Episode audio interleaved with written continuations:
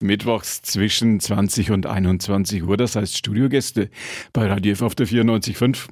Bei mir ist heute Abend ein Mann, dem in den vergangenen Wochen manche Schlagzeile gehört hat. Mindestens, wenn ich das recht gesehen habe, eine Titelseite der Nürnberger Nachrichten. Er kämpft dafür, dass in den Supermärkten die unverkauften Lebensmittel nicht weggeworfen werden. Containern sagt man, glaube ich, dazu. Nicht mit dem Container, sondern mit dem Lift hier zu uns in den vierten Stock im Nürnberger Funkhaus gekommen ist Pater Jörg Alt. Guten Abend erstmal. Schön, dass Sie da sind. Guten Abend, danke für die Einladung. Lift oder Treppe? Lift. Kommt noch eine Transportfrage. Ich weiß, dass Sie sich mit großer Leidenschaft auch fürs Klima engagieren. Öffentlich oder mit dem Fahrrad? Ich bin zu Fuß hier. Haben wir das schon mal geklärt? Sie sind Pater des Jesuitenordens.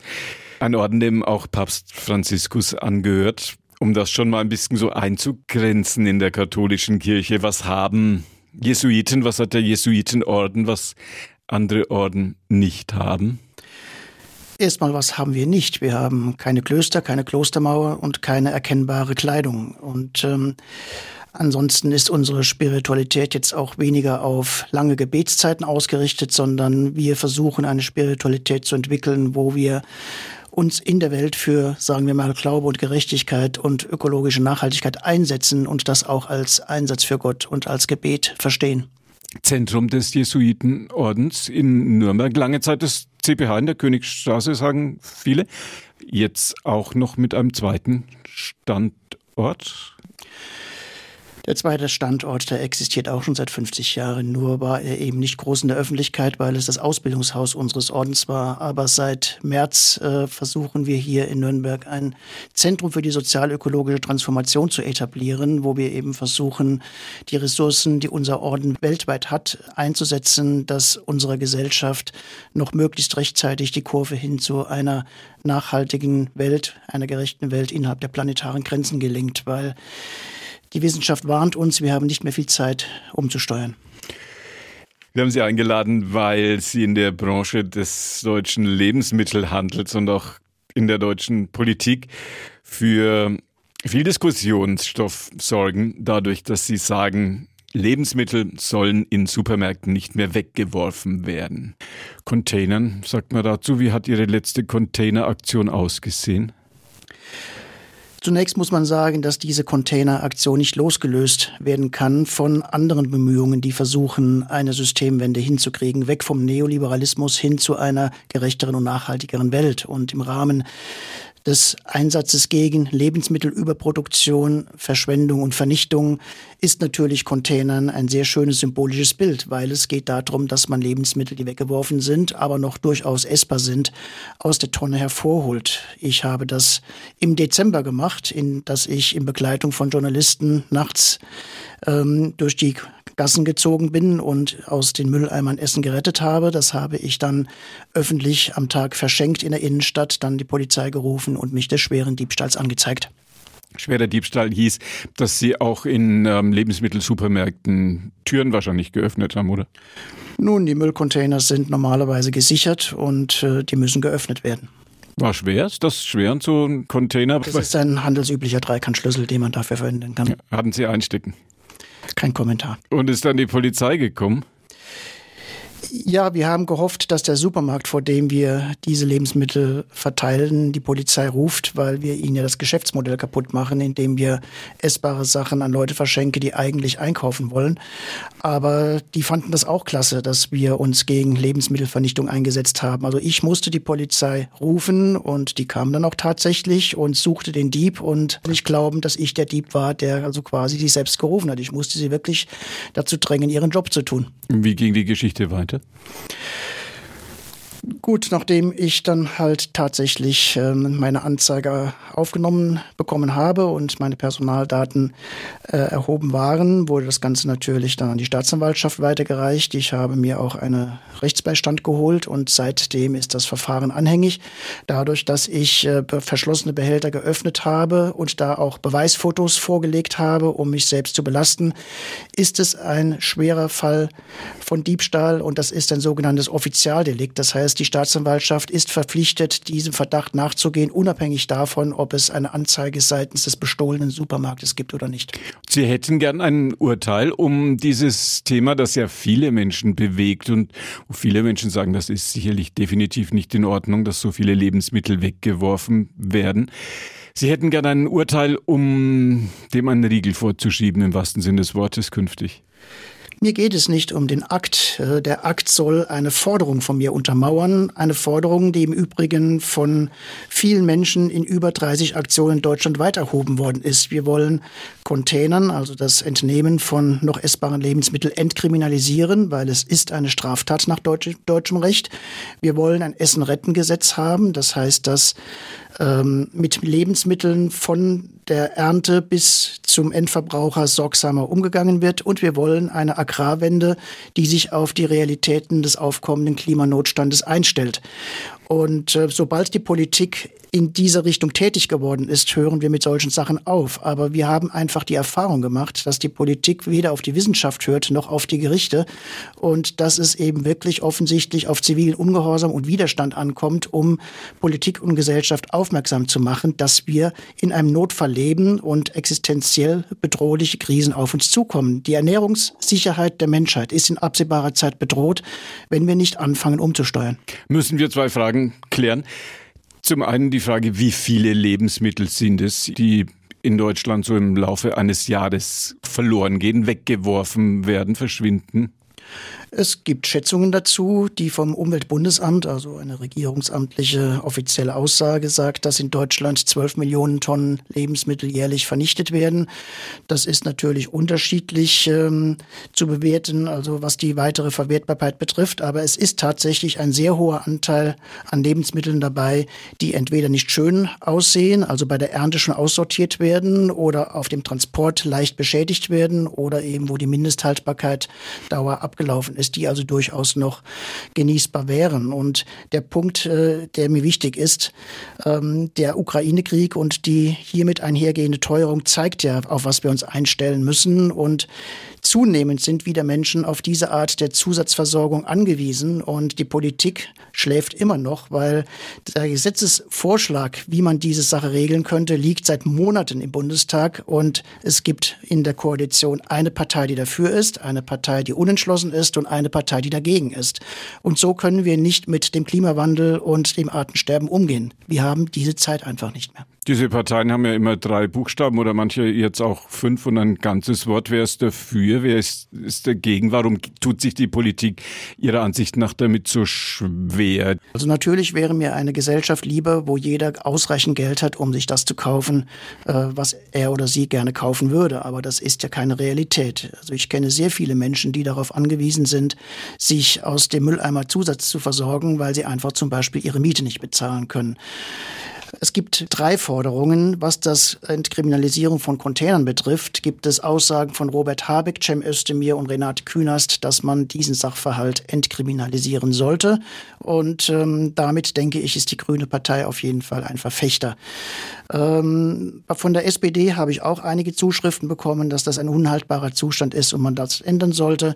Die einzige Partei, von der man nichts hört, außer dass dort natürlich geprüft werden muss, das ist die FDP. Aber die FDP hat halt keine Lust, den Müll, der äh, laut deutscher Rechtsprechung als herrenloses Eigentum deklariert ist, ähm, äh, stärker sozialpflichtig zu gewichten, um keine Ausnahme bei Privateigentum zuzulassen. Denn wenn man eine solche Ausnahme per Gesetz bei Lebensmitteln zulässt, könnte ja ein Pater Alt als nächstes daherkommen und sagen, dass auch Impfpatente globales Gemeingut sind, weil alle Menschen einen Anspruch auf eine Corona-Impfung haben und Konzerne inzwischen reich genug an dieser Erfindung geworden sind kann man ja bei der Gesetzgebung auch ein paar, ein paar Grenzen ziehen. Das muss ja dann nicht möglicherweise gleich für alles und jedes gelten.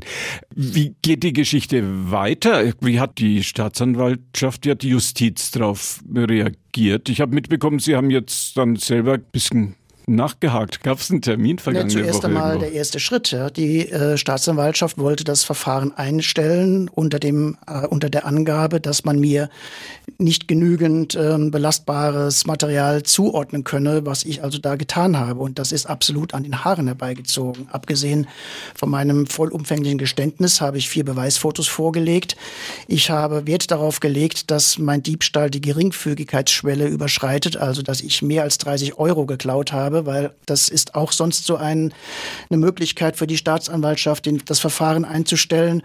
Und die Polizei hat durchaus äh, die Super, einen Supermarkt ermittelt, wo ich ähm, containert habe und mit dem dortigen Geschäftsführer gesprochen.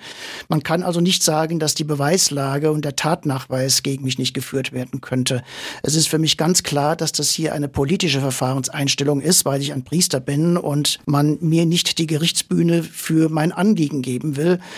Wobei ich auch immer betont habe, sobald die Politik in die Gänge kommt und diese Gesetze erlässt, äh, bin ich mit allem einverstanden, was dieses Verfahren aus der Welt schafft, weil ich denke auch, dass die Polizei und die Staatsanwaltschaft wichtigere Dinge zu tun hat, als sich mit gerettetem Essen aus den Mülleimern zu beschäftigen. Wie geht's jetzt weiter?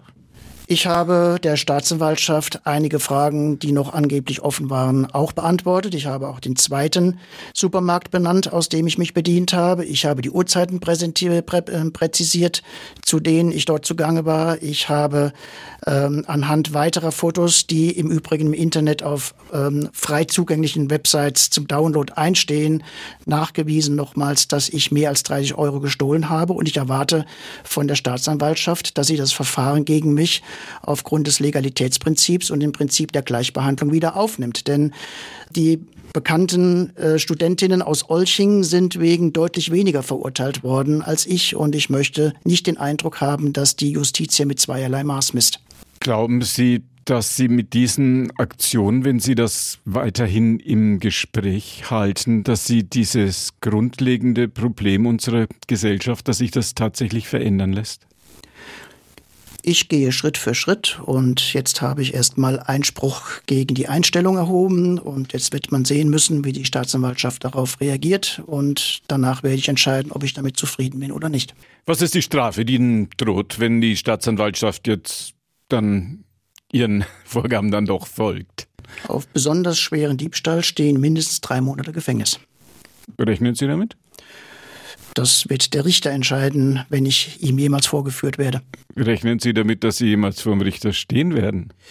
Ich hoffe sehr, dass ich vor dem Richter stehe, solange die Politik nicht handelt. Wenn die Politik handelt und die geforderten Gesetze, im Übrigen nicht nur von mir geforderten, von mir geforderten Gesetze macht, bin ich mit allem einverstanden. Wenn Sie jetzt fragen, ob ich bereit bin, ins Gefängnis zu gehen, sage ich ja, ich bin bereit, ins Gefängnis zu gehen, wenn die Politik ihren Job nicht macht. Sie sind auch Hochschulseelsorger in Nürnberg, haben dadurch sehr viel mit jungen Menschen auch zu tun. Wie unterscheiden sich junge Menschen, die dem Glauben zugeneigt sind, von Jugendlichen, die dazu doch eher eine Distanz haben. Werden ja immer mehr, heißt es. Ich glaube, ich habe Kontakt mit beiden Gruppen und ähm, was eben beide jugendlichen Gruppen eigen, einigt, ist die Sorge um ihre Zukunft. Dass sie ähm, einfach eben deutlicher als viele ältere Menschen realisieren, dass der Klimawandel und das Artensterben auf uns zurollen und dass ähm, wir schneller handeln müssten, als wir es gerade tun. Und ich mache ja auch das, was ich tue, weil ich diese Sorge und diese Angst junger Menschen spüre und auch mir vorwerfen muss, dass ich 40 Jahre lang davon gewusst habe und nicht entschieden genug gehandelt habe. Ich möchte jetzt am Ende meiner beruflichen Laufbahn wenigstens dafür sorgen, dass ich hier einiges nachhole. Sind Sie ein Sympathieträger dieser Gesellschaft oder eine Reizfigur? Schwere Frage. Also ich denke, ich war viele Jahre eher Reizfigur und bin das auch heute noch, aber zumindest was diese Essen-Retten-Aktion betrifft, ähm, das Container betrifft, habe ich unglaublich viel positive Zuspruch bekommen. Ähm, rein hypothetisch gesagt, wenn ich mich morgen auf den Frankenschnellweg kleben würde, würde das wahrscheinlich mit dem positiven Zuspruch deutlich geringer werden. Wo ist diese Grenze des Verständnisses für Aktionen, nennen wir es mal in Anführungszeichen, fürs Gute? Das Was? ist schwer, diese Grenze ist schwer zu äh, beziehen. Ich denke mal, ganz wichtig ist, dass eine Aktion und die Botschaft klar rüberkommen muss. Und insofern denke ich, dass wir zurzeit ja auch in Deutschland eine Zunahme an zivilem Ungehorsam erleben. Also das Containern für eine Agrarwende, Autobahnblockaden für eine Verkehrswende, das Abdrehen von fossilen Pipelines für eine Energiewende, das Sabotieren von Kohlebaggern für eine Energiewende. Also das soll ja der Öffentlichkeit klar machen, wenn die Politik nicht handelt, dann müssen wir als Zivilgesellschaft Politik und Gesellschaft Beine machen. Also das ist ganz wichtig, dass es nicht so aussieht, als wollten wir die Gesellschaft einfach nur nerven, sondern dass wir die Gesellschaft nerven, um Dinge zu tun, die unserer aller Zukunft betreffen. Wie groß glauben Sie, dass der Prozentsatz von jungen Menschen oder vielleicht von Menschen in unserer Gesellschaft ganz generell ist, die diese Probleme, die Sie gerade benannt haben, tatsächlich als vordringlich empfindet?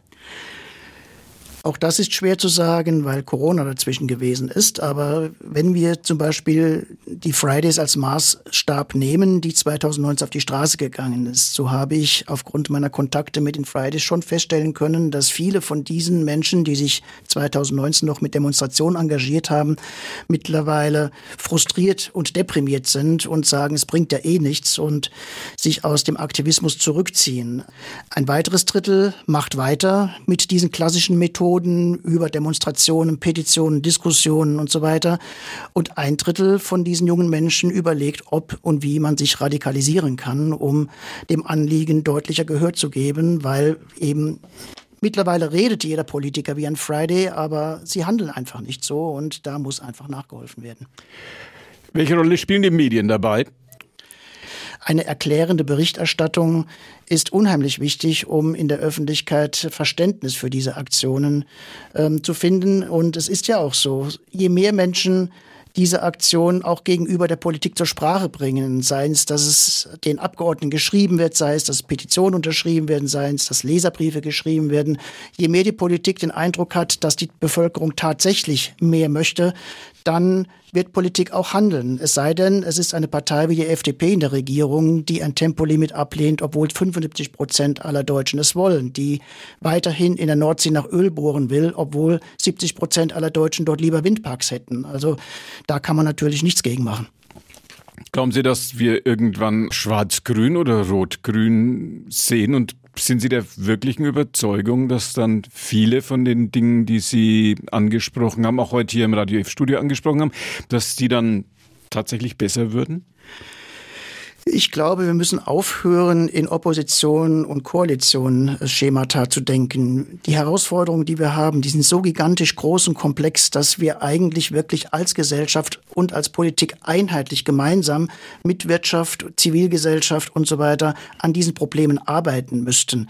Meine Hoffnung war zum Beispiel auch gewesen, dass dadurch, dass die Freien Wähler in Bayern die erste Partei waren, die meine Aktion damals gut gefunden und gebilligt haben, es genau in Bayern zu einer solchen übergreifenden Kooperation zwischen Regierung und Opposition kommt, um, sagen wir mal, über eine Bundesratsinitiative dieser Entkriminalisierung von Containern und einem Essenrettengesetz Nachdruck zu verleihen. Dieser Wunsch ist leider nicht in Erfüllung gegangen, aber meine meine Sicht ist, dass wir genau eben ein solches einheitliches und gemeinsames Vorgehen dringendst bräuchten. Pater Jörg Alt, Jesuit, heute bei mir im Radio F Studio. Wenn wir in die Bibel gucken, da finden sich bei den Synoptikern irgendwo recht weit hinten in der Bibel findet sich das so mit dem Sämann, wenn ich mich recht erinnere, der mit einer guten Idee kommt und eins fällt, korrigieren Sie mich, eins fällt auf Dornen und eins fällt auf Steine und eins fällt auf fruchtbaren Boden. Wo fallen Ihre Ideen hin? Ich glaube, dass das bei mir nicht anders ist als bei Jesus. Also ein Teil von meinen Ideen fällt auf steinigem Boden, ein Teil von mir fällt auf trockenem Boden, ein Teil fällt auf aufnahmebereiten Boden. Man kann nur hoffen, dass möglichst viel auf fruchtbaren Boden fällt. Wir haben nicht mehr viel Zeit, um das Abgleiten in eine Heißzeit zu verhindern. Und da ist dann in der Bibel ganz hinten die Apokalypse, sind wir an der doch näher dran, als viele glauben. Wenn wir weiter so machen wie bisher schon, aber ich denke, dass auch jede, jeder bedenken sollte, dass Bibel Utopien und Heilsverheißungen haben. Also zum Propheten gehört nicht nur, dass er Unheil androht, sondern eben auch eine lebenswertere Welt den Menschen vor Augen stellt. Und ich bin der festen Überzeugung, dass wir alles haben, um die Krisen, die wir haben, zu lösen und darüber hinaus eine lebenswertere Welt zu schaffen als die, die wir jetzt haben. Denn wenn man so schaut, was Menschen glücklich und zufrieden macht, dann ist es nicht ein Fernflug, dann ist es nicht ein SUV, sondern es sind Dinge wie eine intakte Umwelt, wie Gesundheit, wie Sicherheit auf den Straßen und lebenswerte Städte.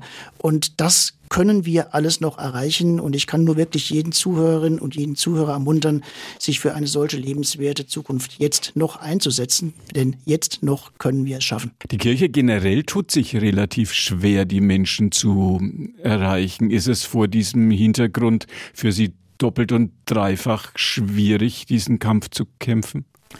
Es ist für mich überhaupt nicht schwierig, diesen Kampf zu kämpfen, weil ich in sehr guter Gesellschaft bin. Also ich weiß mich getragen von vielen Menschen, die mir Gutes wünschen, die auch mein Engagement bewusst als das eines Christen, als Jesuit und als Priester sehen. Und ich bin auf jeden Fall äh, von meinem Orden sehr unterstützt. Also ich kann mich da nicht beklagen. Und der Hauptpunkt bei solchen Aktionen ist ja auch nicht, dass man geliebt werden soll. Man möchte ja Menschen aufrütteln und wach machen. Also das Wichtigste ist, dass man jeden Morgen in den Spiegel schauen kann und sich sagen kann, heute ist der neue Tag, das Richtige zu tun, nicht weil die Menschen es wollen, sondern weil es einfach das Richtige ist. Pater Jörg Alt sagt das.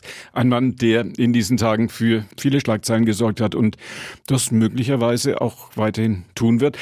Containern, egal wie das weitergeht, das werden Sie nicht lassen. Sie werden von mir hören. Bei Gelegenheit im Radio F-Studio für heute. Vielen Dank. Schön, dass Sie hier waren. Danke für die Einladung. Einen schönen Abend. Das Gespräch mit meinem heutigen Gast, mit Jörg Alt, können Sie nachhören jetzt ab 21 Uhr als Podcast, potio.de, Vorort Spezial oder www.radiof.de, Vorort Spezial. Ab 21 Uhr gibt's das und danach lang und länger. Das war die heutige Ausgabe von Vorort Spezial. Danke fürs Zuhören, sagt Ihnen Günther Moosberger.